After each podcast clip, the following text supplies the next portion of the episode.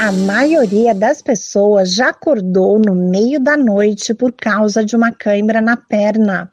A contração involuntária do músculo é bastante dolorosa e pode ter diversas causas. Para reduzir a dor, o ideal é tentar alongar a musculatura e massagear o local afetado.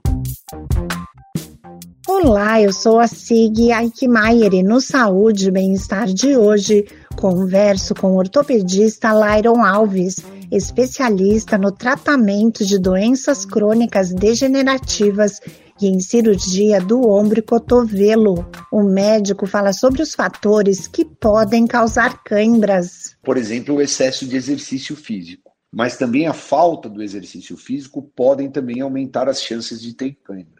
Outras causas, como desidratação, má circulação, pois a falta de oxigênio no tecido muscular aumenta a chance de contração, falta de cálcio ou potássio, esses eletrólitos são muito importantes na manutenção da atividade muscular, o tétano, que apesar de ser uma doença rara, ele inicia-se com contraturas involuntárias. Lembrando também que a gestante, por alguns fatores eletrolíticos e também da parte é, de hidratação, ela também está sujeita a ter câimbras.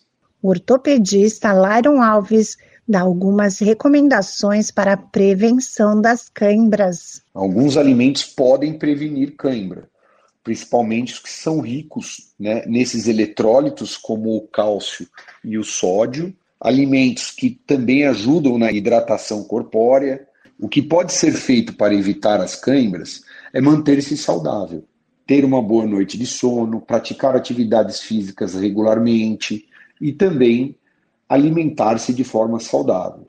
É lógico, pacientes que utilizam, por exemplo, a medicação furosemida, gestantes, quando as câimbras começam a acontecer, principalmente em maior frequência, é importante procurar o médico, o profissional que acompanha, para tentar diminuir ou ajustar essa dose para que a frequência dessas câimbras diminua. Quando a cãibra dura mais que 10 minutos ou surge mais de uma vez ao dia, é importante consultar um médico. Esse podcast é uma produção da Rádio 2.